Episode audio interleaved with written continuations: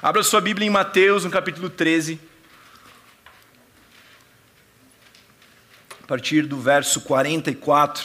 Vocês sabem, a gente está na série dos tesouros escondidos. O pastor João tem pregado já nas últimas semanas nesse tema. E Deus colocou uma palavra no meu coração que, mais uma vez, eu venho aqui com muita paz, com muita alegria, porque em tudo que está sendo ministrado nessa noite, no louvor, no tempo de consagração, na palavra que o pastor João usou para definir essa noite, que é contemplação, tem tudo a ver com aquilo que, que, Deus, que Deus colocou no meu coração para trazer aqui. Então, o tema dessa mensagem é tesouros para quem procura. Tesouros para quem procura dentro dessa série Tesouros Escondidos. Vamos juntos lá em Mateus, no capítulo 13, a partir do verso 44. Se achou, diga amém. amém.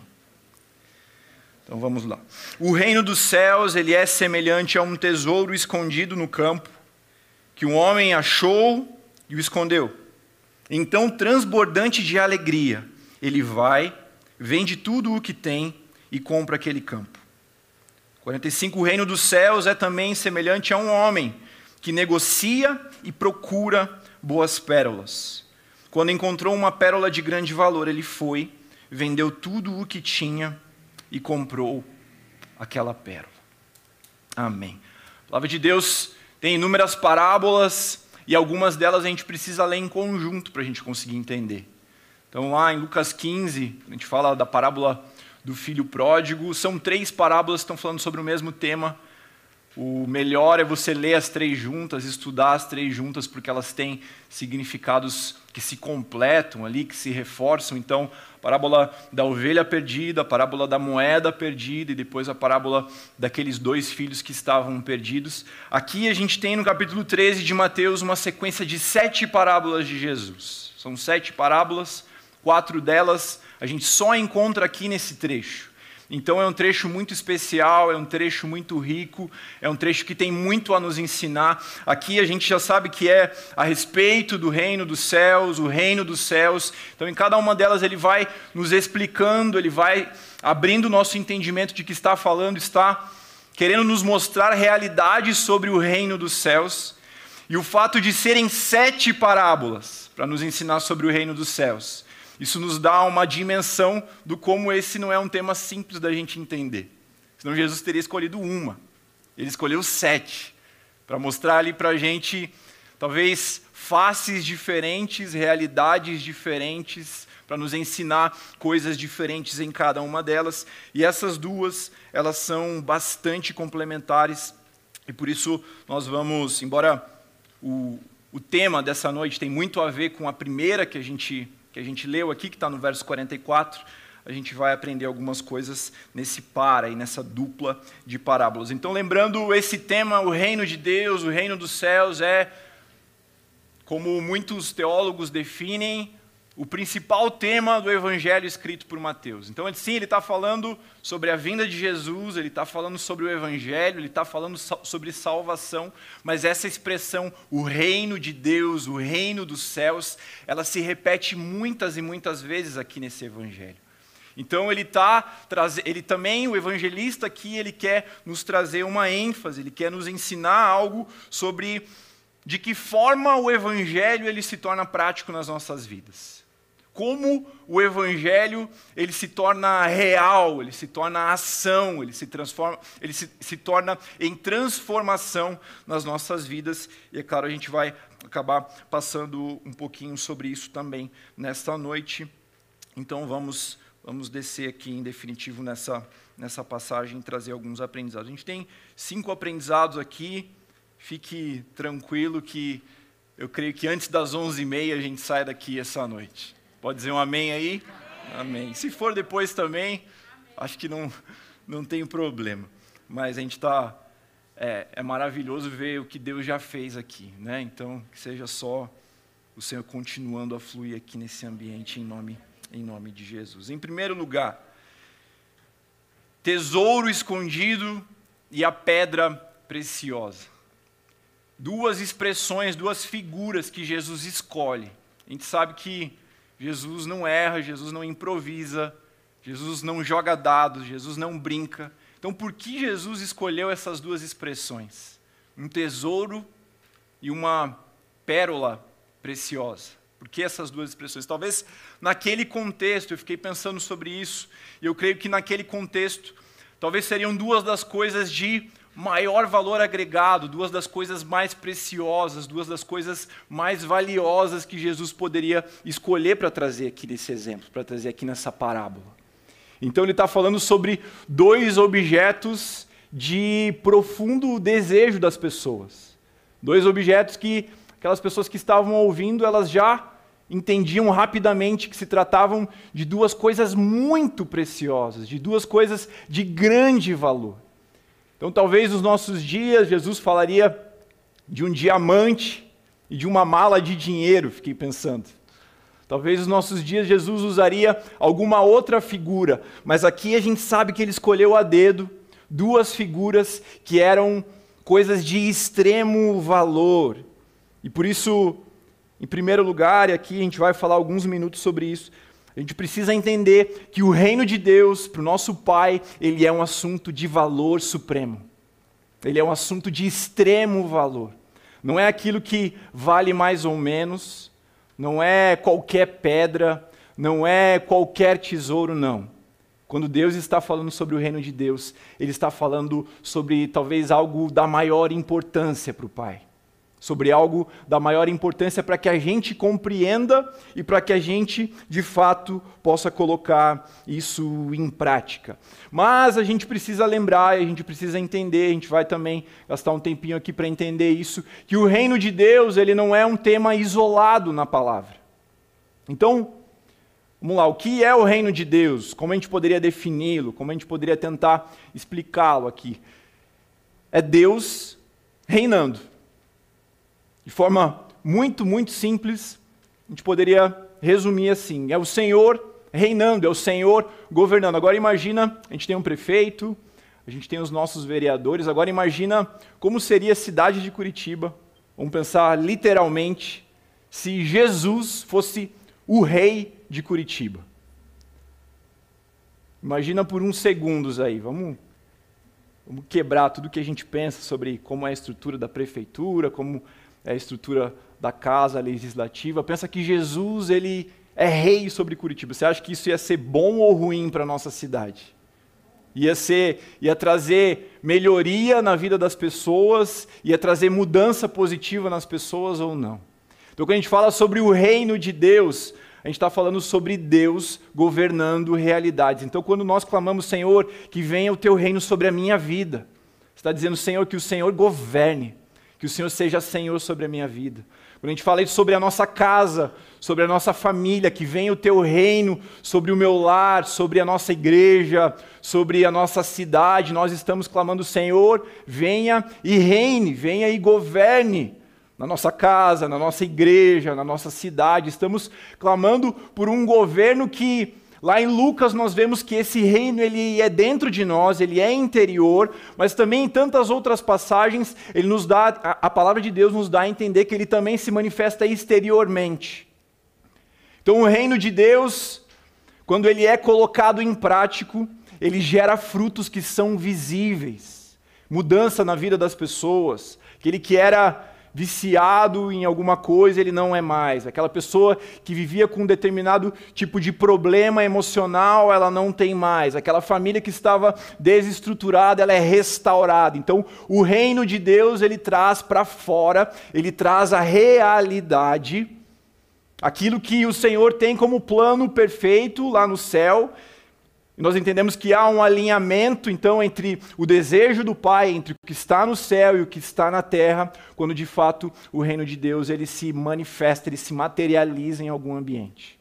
Então, quando a gente pensa em santa felicidade, Senhor, que venha o teu reino sobre santa felicidade, isso sim se manifesta interiormente, transformando a vida das pessoas, as pessoas que ouvem a mensagem, que ouvem o evangelho, são transformadas, as suas vidas são transformadas de dentro para fora, mas nós já imaginamos, sim, transformação social. Nós imaginamos mudança de vida, nós imaginamos uma mudança, talvez, no patamar da criminalidade ali em Santa Felicidade. Você pode dizer um amém? amém. Nós imaginamos pessoas prosperando, empresários prosperando, os negócios indo bem. Nós imaginamos o reino de Deus, o reino dos céus, ele sendo manifesto aqui na terra. Então, esse um breve, breve, breve resumo do que a gente pode entender aqui nessa, nesse evangelho escrito por Mateus e aqui nesse texto sobre o que é o reino de Deus. Mas ele sozinho, ele não é suficiente. Esse conceito sozinho, se a gente pensar só na manifestação exterior, se a gente pensar só nos efeitos, se a gente pensar só naquilo que os olhos podem ver, talvez a gente corre o risco de colocar o nosso coração no lugar errado. E talvez a gente corre o risco de começar a querer trabalhar demais sem o coração estar firmado na essência do que é a coisa certa. Então, se nós pensamos aqui, o reino de Deus é como um tesouro escondido, o reino de Deus é como um homem que procura uma pérola de grande valor. Eu creio que esse tesouro, que essa pérola, eles também são o próprio evangelho de Jesus. Eles também são o próprio Evangelho de Jesus. Para que o reino de Deus se manifeste, existe uma base, existe um fundamento, que é o Evangelho de Jesus sendo compreendido como aquilo de mais precioso que nós podemos ter nas nossas vidas. É o Evangelho de Jesus sendo compreendido como aquilo de maior valor que nós podemos carregar. Então, não adiantam as ações vazias. Não adiantam as ações por si mesmas. Nós precisamos entender que Jesus, ele um dia se fez carne para que aquele que estava, que antes era como um inimigo de Deus, aquele que antes estava afastado de Deus pelos seus próprios pecados, para que houvesse reconciliação, para que houvesse justiça, para que houvesse um caminho de volta para a casa do Pai. Então, entendendo isso, entendendo que Jesus ele nos deu um presente de graça e não somente um presente que nós não merecíamos, mas um presente que nós nunca poderíamos comprar. Quando nós entendemos a preciosidade disso nas nossas vidas, quando nós entendemos continuamente o que é o impacto do Evangelho nas nossas vidas, aí sim nós colocamos isso para fora em ações, aí sim nós colocamos isso para fora, materializando o que é o governo de Deus.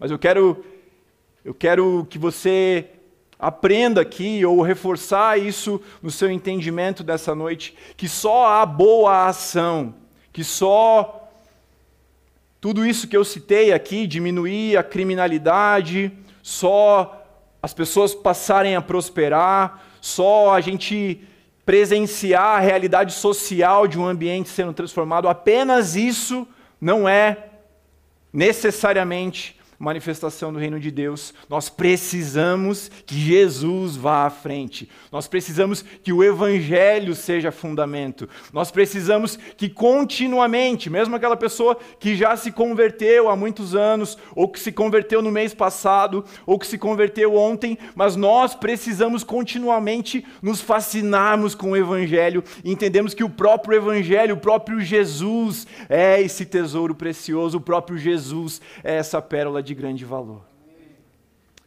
E aí, se a gente fosse resumir mais uma vez o que é o reino de Deus, nós precisamos entender que o reino de Deus, ele se materializa, ele se manifesta por meio de uma pessoa, e essa pessoa é Jesus Cristo. Jesus Cristo. Se não, não é reino de Deus. Se não há revelação de Jesus, gente pode chamar de várias outras coisas. um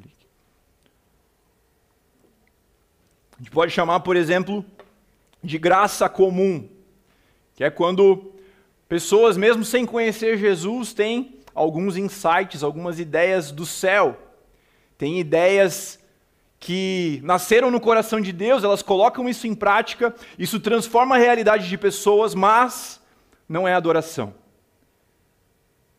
Se a gente não fizer olhando para a cruz, se a gente não fizer olhando para Jesus, se a gente não fizer entendendo a preciosidade do Evangelho de Deus, nós podemos até fazer, pode até dar certo, mas não é adoração. Nós podemos até contemplar os frutos do nosso trabalho, podemos receber elogios, mas quando nós tiramos Jesus do seu lugar, quando nós fazemos sem olharmos de novo para o valor precioso do Evangelho, sem fazermos movidos pelo que Jesus fez na cruz por nós, não é adoração. E aí acho que tem uma grande diferença aqui entre o ativismo e a adoração. E acho que bastante se fala em ativismo nesses dias. Eu estou aqui para te dizer que ativismo não é trabalhar muito no reino de Deus. No reino de Deus tem muito trabalho para você fazer. Você pode dizer um amém? Aqui nessa igreja tem muito trabalho para você fazer. Você pode dizer de novo um amém? amém? Tem muito, pode ter certeza disso. E a gente não tem nenhum problema em trabalhar bastante para Jesus. Trabalhar bastante para o reino de Deus, trabalhar bastante na igreja local não é ativismo. Mas o ativismo, ele vem à luz quando a gente começa a trabalhar, trabalhar, trabalhar e a gente tira o olho da cruz. Quando a gente começa a trabalhar, trabalhar, trabalhar, a gente esquece do porquê a gente está fazendo. A gente esquece de voltar ao Evangelho. A gente esquece de voltar e lembrar o que é que nos move a fazer, o que nos move a devolvermos algo a Deus. Algumas vezes eu tenho citado isso aqui, adoração tem a ver com essa resposta que nós damos a Deus, tem a ver com devolvermos algo ao Pai. Então, como eu vou responder algo que eu ainda não recebi? Ou como eu vou responder ativamente algo que eu esqueci? Então, é fundamental entendermos isso nesses dias. Eu quero abrir um texto muito especial, falou bastante comigo nesses dias, que resume de forma muito muito preciosa aqui, isso que eu estou tentando explicar para você nessa noite. Está lá em Tito, Tito 2, de 11 a 14. Eu li algumas vezes essa epístola a Tito nesses últimos dias, eu quero te encorajar a fazer o mesmo. Tem muita coisa preciosa ali. Tem muita coisa de valor ali para nos ensinar. E talvez às vezes a gente acaba dando mais atenção a outras mas tire aí um dia, leia uma, duas, três vezes. Tenho certeza que Deus vai falar muito com você. E o que eu creio que resume bastante essa, essa, esse primeiro ponto que está lá em Tito 2,11 em diante, porque a graça de Deus se manifestou, trazendo salvação a todos. E ela nos educa. Vai prestando atenção. O apóstolo Paulo está falando que a graça de Deus ela nos educa, ela nos ensina. Ela nos educa para que, renegadas a impiedade e as paixões mundanas, vivamos nesse mundo de forma sensata, justa e piedosa. Aqui vou fazer um, um parênteses. Vamos olhando a sequência aqui do que o apóstolo Paulo está falando. Então ele está dizendo que a graça, ela nos educa, ela tira coisas do nosso coração. Então veja primeiro a transformação começando em mim. A graça gerando transformação em mim, o evangelho gerando transformação em mim. Então, renegadas a impiedade e as paixões mundanas, para que eu passe a viver, por meio do entendimento da preciosidade do evangelho, da graça de Deus, para que eu passe a viver de forma sensata, justa e piedosa. Então, olha os efeitos do evangelho na sua vida. Olha as consequências de recebermos a graça de Jesus na plenitude do que ele tem para nós, para que a gente passe a viver de forma sensata, justa e piedosa, seguindo aqui no 13, aguardando a bendita esperança e a manifestação da glória do nosso grande Deus e Salvador Jesus e aqui, por fim, o 14, ele deu a si mesmo por nós, a fim de nos remir de toda a iniquidade e purificar para si mesmo um povo exclusivamente seu, dedicado à prática de boas obras. Então, algumas discussões, né? A nossa fé, ela vem, a, a nossa salvação, ela vem pela fé ou ela vem pelas obras? Eu faço algo para receber a salvação? ou eu somente creio e recebo a salvação, e aí depois disso eu não preciso fazer mais nada. Então, A gente fica muitas vezes nessa dúvida. E aí alguns levantam alguns textos, outros textos, mas a gente entende, e esse texto deixa, deixa muito claro que são coisas que são complementares, mas o que muda é a ordem. Então, primeiro eu entendo que eu recebi algo de Jesus, eu entendo que eu recebi um presente, eu entendo que eu recebi um tesouro precioso, eu entendo que eu recebi uma pérola preciosa de Jesus para a minha vida, que isso gera transformação em mim, como a gente viu, que isso começa a mexer no meu ser, a mexer no meu caráter, a mexer no meu temperamento, e lá no final, como uma resposta, como uma consequência, sim, eu vivo de forma dedicada à prática das boas obras.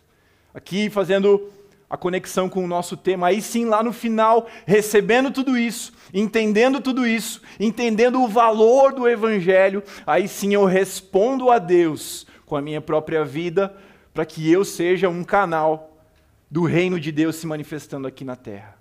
Então, quando nós decidimos ser esses canais, quando nós decidimos ser agentes para que a realidade do reino de Deus se manifeste em ambientes, se manifeste no meio de pessoas, se manifeste numa cidade. Nós precisamos agir e entender que isso é uma resposta ao que Jesus fez por mim e por você. Então, o motor da busca pelo reino, ele é a compreensão dessa preciosidade do evangelho. E aí, grandes avivamentos da história. Grandes avivamentos da história. Eles surgiram, eles brotaram pelo Espírito Santo mas foram construídos sobre esse fundamento do amor por aquilo que Jesus fez. Olhando para as necessidades dos ambientes, olhando para as necessidades da nação, olhando para o lado de fora e chorando com a realidade.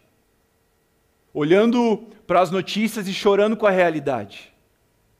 Mas ele nasce fundamentado na certeza do que Jesus já fez por mim e por você.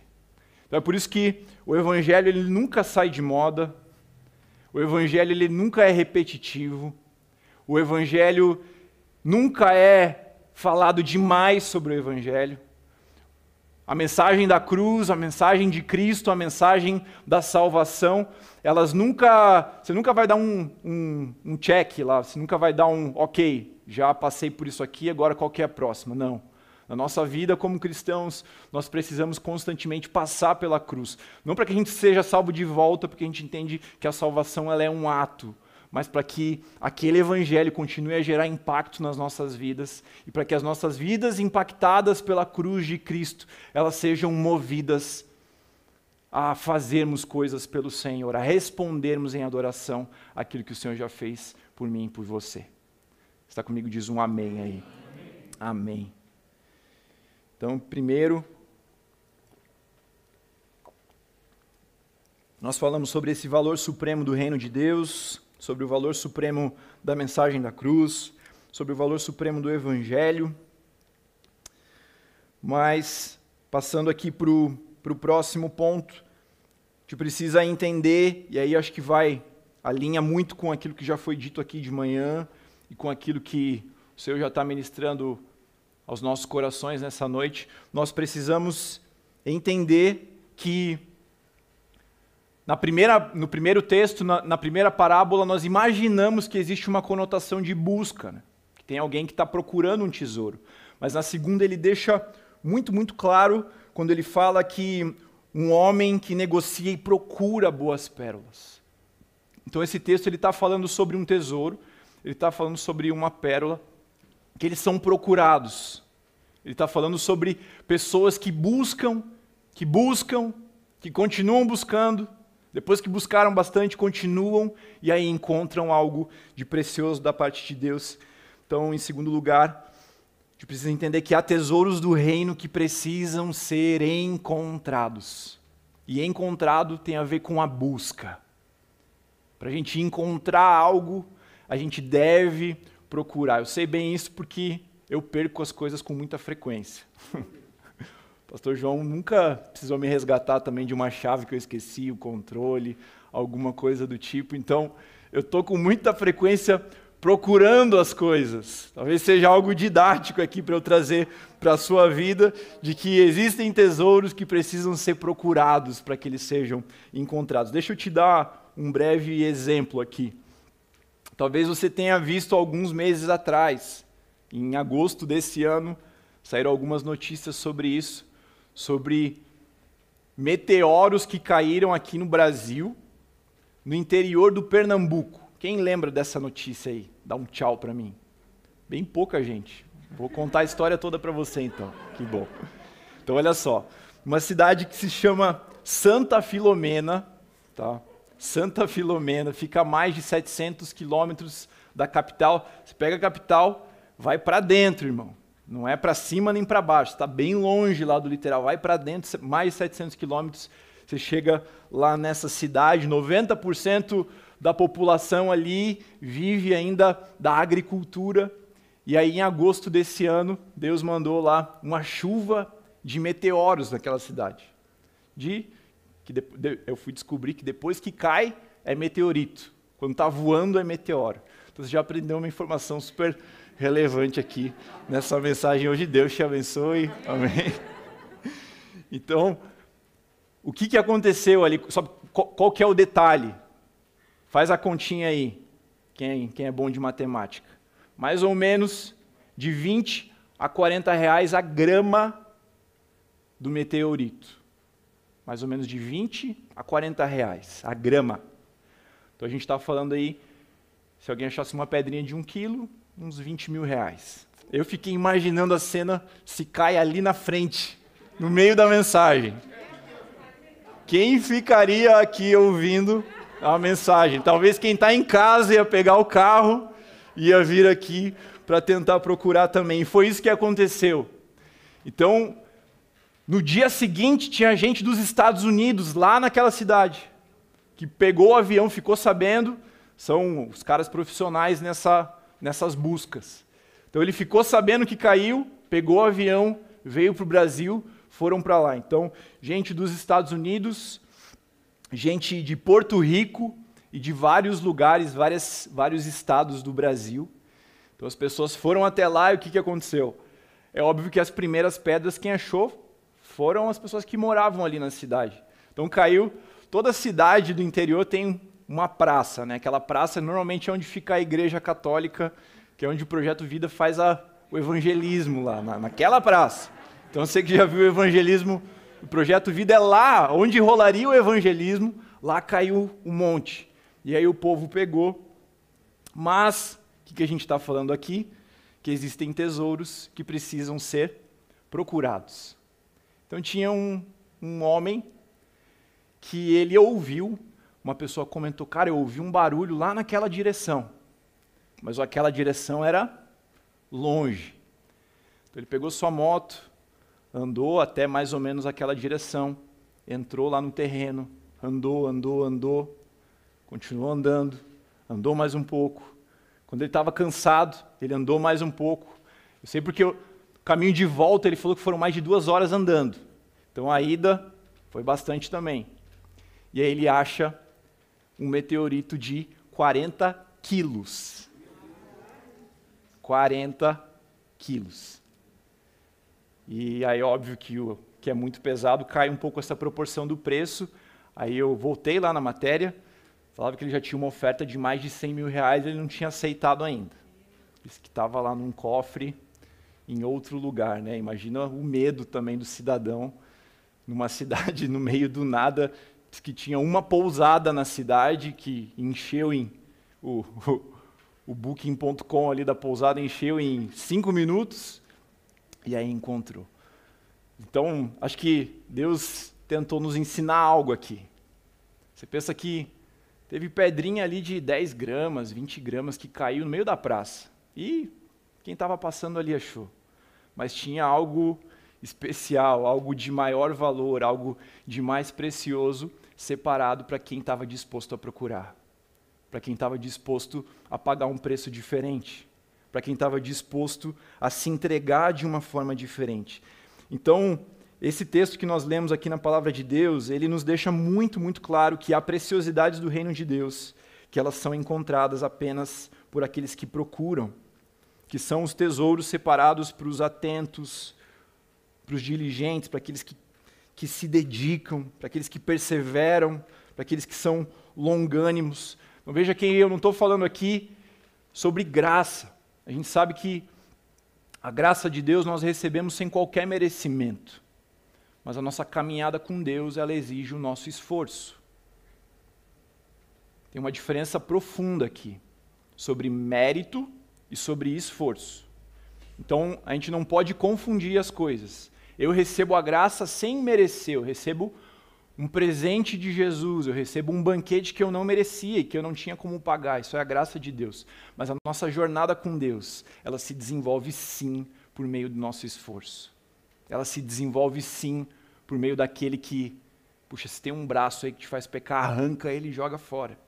É melhor você entrar no reino de Deus sem esse braço do que ter o braço e ir para o inferno. Óbvio que Jesus está falando aqui numa figura mas é uma figura agressiva, uma figura que nos incomoda, mas que tem a ver com, cara, tem coisas que a gente vai ter que fazer, tem coisas que a gente vai ter que agir, tem coisas que a gente vai ter que deixar de fazer, que vão demandar esforço de nós, que vão demandar nossa atenção total, que vão demandar um nível diferente de busca, um nível diferente de clamor ao Senhor.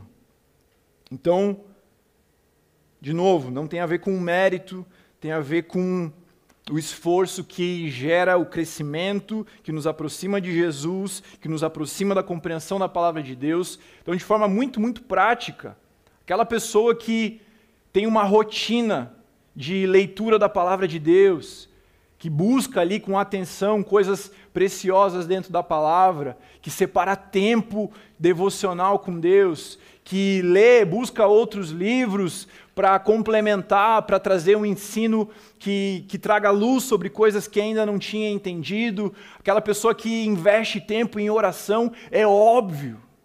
É óbvio que essa pessoa ela vai encontrar coisas diferentes que talvez a multidão não encontraria. É muito prático, é muito óbvio. E aqui eu separo também o Salmo 27, verso 4. Muito conhecido, muito citado. Salmo 27, verso 4. Preste atenção nos verbos aqui. Uma coisa eu peço ao Senhor e eu a buscarei, que eu possa morar na casa do Senhor todos os dias da minha vida, para contemplar a beleza do Senhor e meditar no seu templo. Então, pegando a sequência aqui, ele fala sobre buscar, ele fala sobre habitar, ou seja, algo constante, um relacionamento constante, um relacionamento que não é algo para um momento apenas, mas que é algo contínuo, habitar. Ele fala sobre contemplar, que nós já ouvimos aqui, que tem a ver com deixar outras coisas de lado, que tem a ver com olhar com atenção, tem a ver com baixar a ansiedade de outros temas, contemplar, às vezes olhar para algo que você já viu algumas vezes, mas continuar olhando para aquilo, entendendo que Contemplando a face de Jesus, nós aprendemos coisas diferentes sobre o seu caráter. Contemplando a sua glória, nós somos transformados também de glória em glória, como nós vemos lá em 2 Coríntios. Então, buscar, habitar, contemplar e meditar no seu templo. Buscar, morar, contemplar e meditar. São todos verbos que nos levam para esse lugar da busca que nos levam para esse lugar da procura. Então, estamos nesses dias falando sobre tesouros escondidos. E talvez haja tesouros que Deus. Talvez não. Há tesouros que Deus quer revelar para você, em específico. Você pode dizer um amém? Há tesouros específicos que o Senhor, sim, Ele quer revelar sobre a sua vida. Vamos lá, a gente está falando sobre reino de Deus. Talvez haja projetos para a santa felicidade que Deus quer revelar para você. Talvez haja ações de evangelismo que vão impactar inúmeras pessoas que Deus quer trazer à vida por meio da sua vida. Talvez haja canções que vão tocar o coração de Jesus, que vão ministrar sobre várias pessoas, sobre essa igreja, mas sobre várias pessoas que Deus quer trazer à realidade por meio da sua vida, por meio de pessoas que estão aqui nesse ambiente. Nós cremos nisso. Nós cremos nisso mas nós sabemos que tudo isso ele se transforma em realidade quando nós decidimos buscar esses tesouros. Então há tesouros para nós, há tesouros da parte de Deus para serem revelados para nós, mas que eles vão vir à realidade na medida em que a gente aprofundar o nosso nível de busca, o nosso nível de intensidade com Deus, o nosso nível dessa dessa constância na nossa caminhada com o nosso Pai. Então, conhecer Jesus, se encantar com o Evangelho, entender as aplicações, são tesouros. E esses tesouros eles são aprofundados na medida em que nós decidimos entrar nesse lugar da busca incessante ao Senhor. Esse pode sair daqui com esse salmo, Salmo 27, do verso 4 para que ele vá ministrando ao seu coração sobre essa jornada com Jesus, sobre essa caminhada da busca. E o que há de mais maravilhoso é que a gente sabe que é uma fonte inesgotável. Você aprende um pouquinho mais, mas no outro dia tem mais para você aprender. Você contempla, você é fascinado pela beleza da face de Jesus, você é fascinado por algo diferente que você aprende sobre ele, mas existe mais para você aprender. Assim como a gente já, talvez eu creio que isso aconteceu com você, aconteceu comigo aqui nesse tempo de adoração, cantando para Jesus, cantando coisas sobre Ele. Deus me chamou a atenção detalhes que eu não tinha percebido ainda, ou que eu talvez tinha deixado passar batido. É isso. Quanto mais tempo, quanto mais busca, quanto mais o clamor, quanto mais estamos dispostos a nos dobrarmos em adoração a Ele, mais o Senhor tem para revelar sobre as nossas vidas. Você pode dizer um amém? amém. Aleluia. Então, nós falamos que há tesouros que tesouros do reino que precisam ser encontrados. Em terceiro lugar, e esse é um tema que eu gosto muito, viver a realidade do reino, ela exige tudo de nós. Tudo. Vamos voltar? Lá no verso 44, a gente vê que então, transbordante de alegria, Aquele homem que encontrou o tesouro, ele vai e vende tudo o que tem e compra aquele campo. E sobre a pérola, lá no, no verso 46, a palavra nos fala que quando encontrou a pérola de grande valor, foi e vendeu tudo o que tinha, não só todas as pérolas, ele vendeu tudo o que tinha, ele foi e ele comprou aquela pérola, tudo. Eu já também já falei algumas vezes sobre isso, tem uma, uma mensagem específica sobre isso que fala: você tem um chamado integral. Você tem um chamado integral para servir a Jesus. A gente normalmente usa essa expressão do chamado integral para aquelas pessoas que são vocacionadas para servir exclusivamente na igreja. Mas para servir ao Senhor, para servir ao Rei Jesus, todos aqui têm um chamado integral. Todos são chamados para servir ao Senhor lá no seu trabalho, lá na sua casa, lá na sua vizinhança, lá onde você estuda, o tempo todo servindo a Deus. E aqui a gente vê que Jesus dá essa ênfase, ele fala sobre um homem que vende tudo o que tinha para comprar um tesouro, o outro vende tudo o que ele tinha para comprar uma pérola. Então, na, na, nossa mentalidade, que ela é profundamente impactada aí pela, pela filosofia grega, a gente tem uma divisão de temas na nossa cabeça que ela não tem a ver com o pensamento do povo ali da época da palavra de Deus, do povo ali que era contemporâneo a Jesus. Então a gente fala o quê?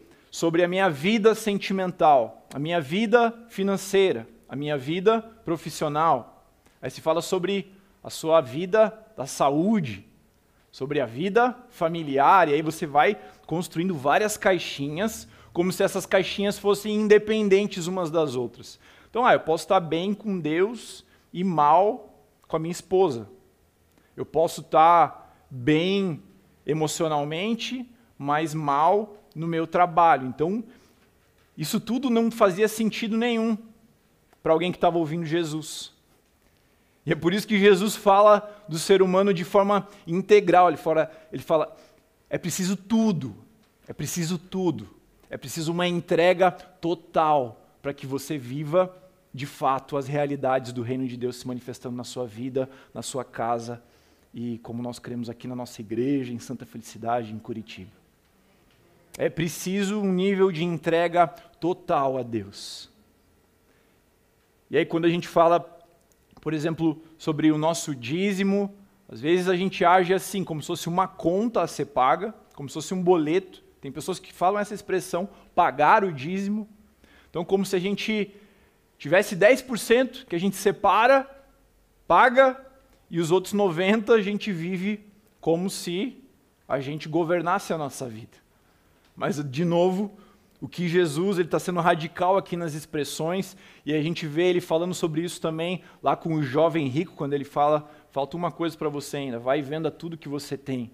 A gente tem a ver a, a gente aprende aqui que Jesus está nos chamando para um nível de entrega que é sem medidas para um nível de entrega que é, como nós chamamos, em todas as áreas das nossas vidas. Não 10% da nossa vida, não 50% da nossa vida, mas a gente vai viver, nós vamos experimentar realidades do reino de Deus a partir do momento em que a entrega for total. É isso que Jesus está nos ensinando aqui nesse texto. E aí, tem algo que eu aprendo aqui que, de de coração mesmo, me arrepia, me deixa arrepiado. Nesse, nesse texto aqui de Mateus 13, a gente vê Jesus contando muitas parábolas. A gente sabe que a parábola tinha um, um objetivo didático.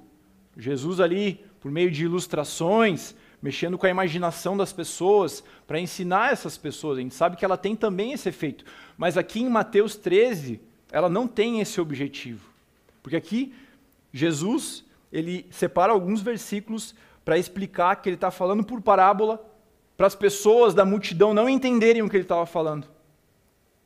E aí, olha só, Jesus conta parábolas para a multidão, mas ele explica as parábolas para aqueles que tinham entregado tudo para os discípulos. Nesse texto aqui, Jesus conta as parábolas para a multidão mas ele explica os detalhes, ele explica as aplicações, as aplicações ele explica as preciosidades para aqueles caras que já tinham deixado tudo por ele. Para aqueles que já tinham vivido um nível de entrega total aos pés de Jesus. Então existem coisas que nós só vamos viver, existem coisas que nós só vamos experimentar quando de fato a gente soltar tudo nas mãos do Senhor. Talvez tenha coisas que você ainda resiste em soltar. Talvez tenha coisas na sua vida, na sua história, que você ainda quer manter o controle. Talvez seja num relacionamento, nos seus negócios, talvez seja em outros temas aí da sua vida. Mas eu creio que essa noite Jesus está nos convidando mais uma vez a um lugar de entrega total aos seus pés a um lugar de entrega onde nós consagramos 100% do que nós somos, do que nós temos nas mãos do Senhor Jesus, e onde nós entendemos que sim, para esses que vivem nessa, desta forma, para esses que vivem nesse nível de entrega, há coisas diferentes que Deus separa, há níveis, há níveis diferentes de revelação, de materialização do reino de Deus que Deus separa para estas pessoas. Então, é um assunto que nos intriga. Né? Mas como assim Jesus ele decidiu esconder isso das pessoas?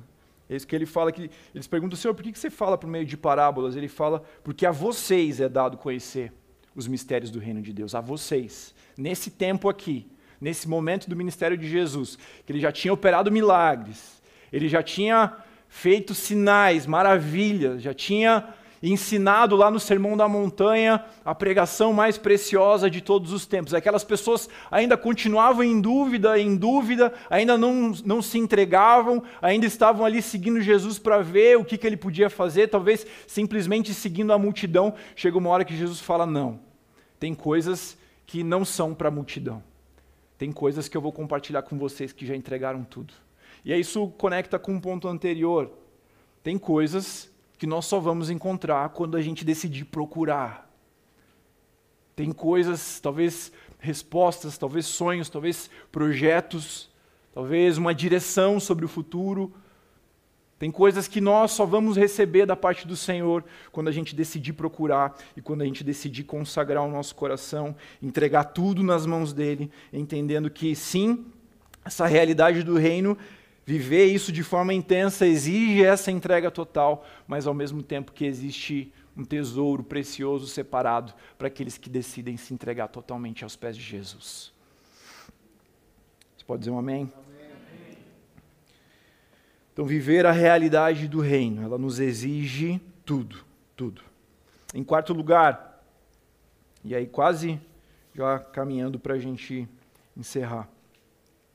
Para quem entende o valor desse evangelho, voltando lá para o primeiro, para quem entende o valor, a preciosidade do evangelho, a preciosidade do reino, essa entrega, ela é algo que ela acontece em nós e gera alegria no nosso coração. Então, um detalhe aqui super super importante aqui desse texto lá no verso 44. A palavra fala que aquele homem que vendeu tudo para comprar o campo. Como ele tinha consciência do valor daquele tesouro, quando ele vende tudo, você acha que ele fica o quê? Triste, desanimado, chorando, reclamando da vida, reclamando que ele tinha deixado tudo para trás. Tendo consciência do valor daquele tesouro, a palavra de Deus nos fala que ele transbordante de alegria, transbordante de alegria, ele vai e vende tudo que ele tem e compra aquele campo.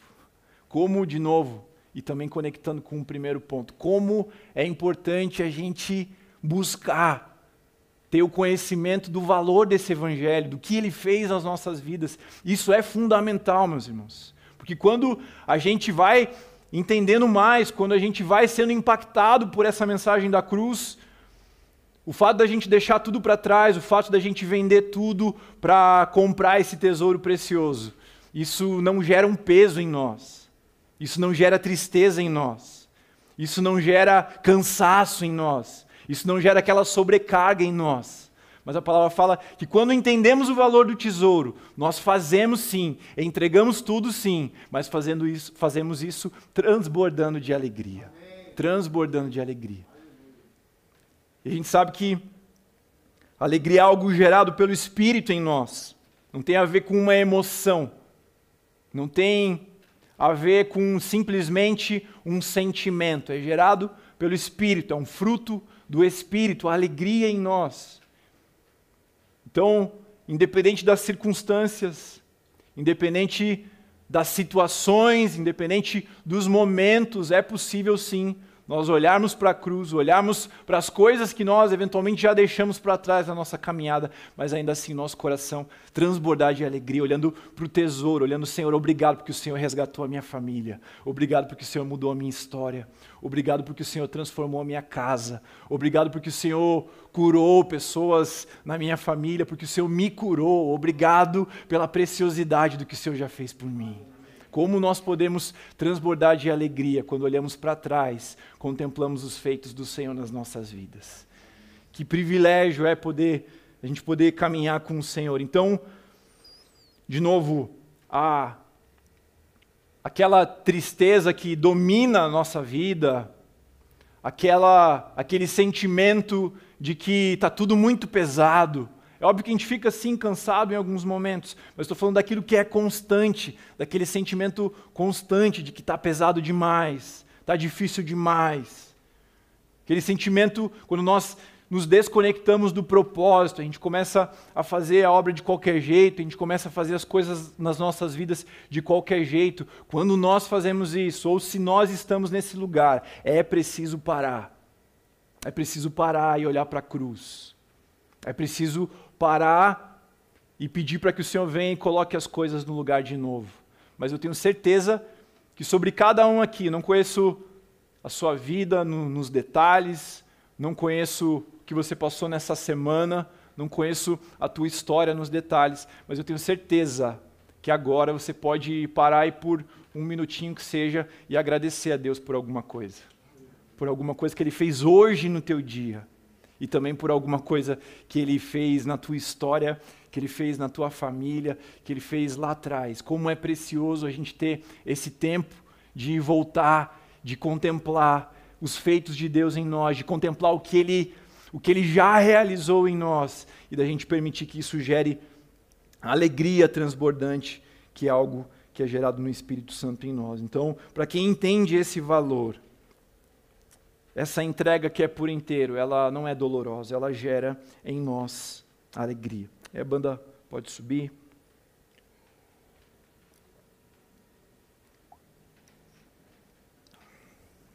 Então, quando eu entendo que eu merecia a condenação,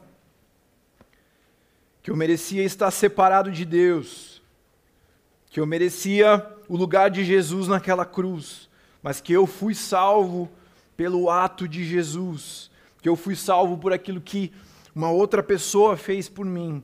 Isso precisa gerar em mim essa alegria transbordante, essa gratidão e essa submissão. Em último lugar, também algo, talvez um tesouro escondido aqui desse texto. Aqui no verso 44, vou ler o trecho aqui de novo e vou, vou dar essa ênfase. Reino dos céus é semelhante a um tesouro escondido no campo, que um homem achou, escondeu então, transbordante de alegria, ele vai, vai, vende tudo que tem e compra aquele campo. E o reino dos céus é semelhante a um homem que negocia e procura boas pérolas. Quando ele encontra, ou quando ele encontrou, ele foi, vendeu tudo que tinha e comprou a pérola. A gente precisa entender que para a gente viver a realidade do reino de Deus se manifestando, para você e eu, para que a gente viva essa realidade se manifestando na nossa casa, se manifestando na nossa igreja, se manifestando nessa cidade, é necessário movimento. Movimento. Não é parado que a gente vai ver as coisas acontecendo. Não é parado que a gente vai ver esses projetos aí ganhando forma. Não é parado que a gente vai ver os frutos do nosso trabalho, que a gente vai poder consagrar os frutos do nosso trabalho ao Senhor. Então, esses dois textos, eles poderiam falar, então, ele vendeu tudo que tinha e comprou, então ele foi e vendeu tudo que tinha e comprou a pérola. Mas eu creio que ele nos. Ele, ele, ele usa esse verbo aqui, que talvez nem precisasse estar aqui olhando só para a língua em si, mas ele usa isso para nos reforçar uma mensagem: vá, vá e venda.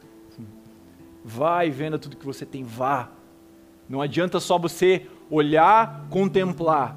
Não adianta só você olhar e entender o valor desse tesouro. Não adianta só você olhar e agradecer ao Senhor. Mas em algum momento isso vai exigir, ou em muitos momentos, isso vai exigir de mim, de você, uma ação em direção à cruz. Uma ação em direção aos pés do Senhor. Uma ação deixando coisas para trás. Uma ação colocando a mão na massa colocando os projetos, os planos em prática, uma ação que nos leva a sermos filhos e filhas que não ficam só no campo das ideias, filhos e filhas que não ficam só no campo da imaginação, mas filhos e filhas que são instrumentos nas mãos de Deus para que a realidade do reino de Deus ela se manifeste aqui nessa terra nesse tempo. Você pode ficar em pé, vamos, vamos orar juntos.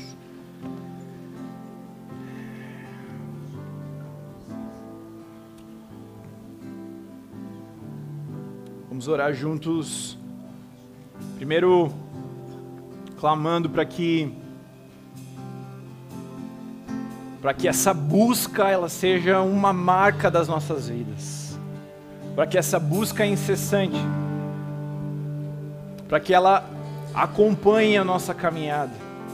Vamos orar para que haja dentro de nós algo que nos deixe inquietos, para que haja dentro de nós algo que nos deixe curiosos, algo que, que testifique que há mais, que testifique que há mais a ser encontrado, que há mais a ser revelado, que há, como nós já ministramos aqui, que há sim tesouros preciosos, específicos, a serem revelados sobre cada um destes que estão aqui nesse lugar.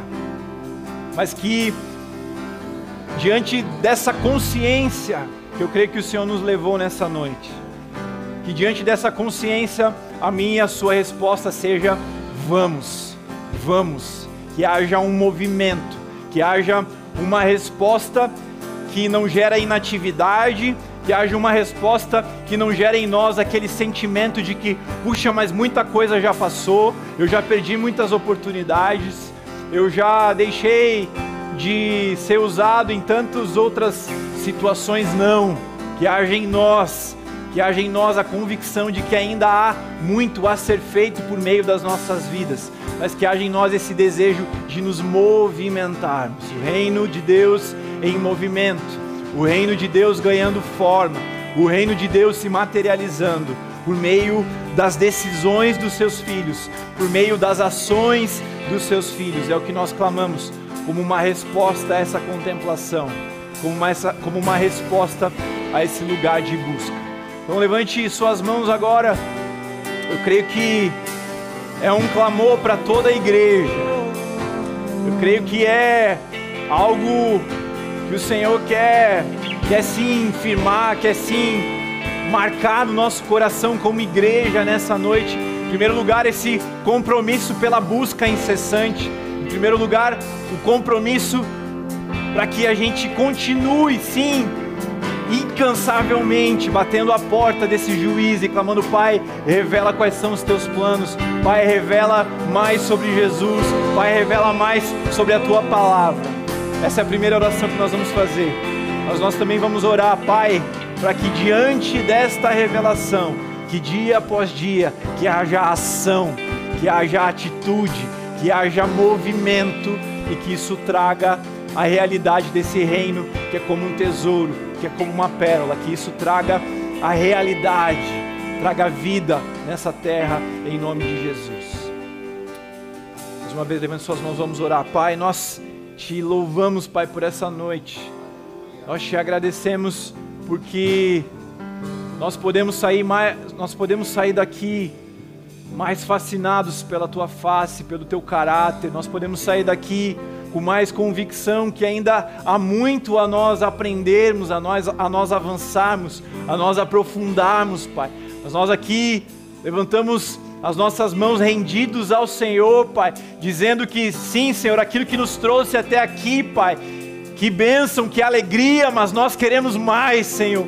Nós queremos ir além, Pai. Nós queremos, Deus, mergulhar mais profundo, Pai. Que seja assim sobre cada um aqui, em nome de Jesus, Pai.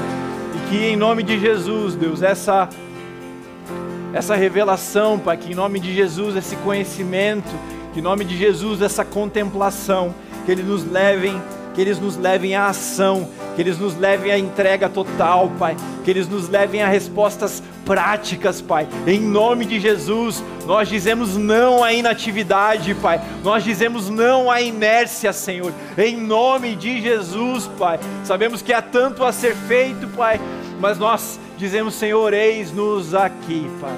Nós queremos fazer parte dos teus planos nesses dias, nós queremos fazer parte da tua história sendo escrita nesses dias, Pai. Em nome de Jesus, não queremos caminhar com a multidão, Pai, não queremos caminhar na média, Senhor, mas nós queremos, Pai, ser aqueles filhos e filhas que são aprovados pelo Senhor, Pai por meio dessa transformação e daquilo que isso gerou em nós, Pai. Em nome de Jesus, Senhor que em nome de Jesus, que essa graça continue a nos educar, nos ensinar, Pai, que o teu amor, que o amor de Deus, o Pai, que a graça de Jesus, que as consolações e a comunhão do Espírito Santo sejam com você, com toda essa igreja e toda a igreja espalhada pela face da terra, em nome de Jesus. Amém.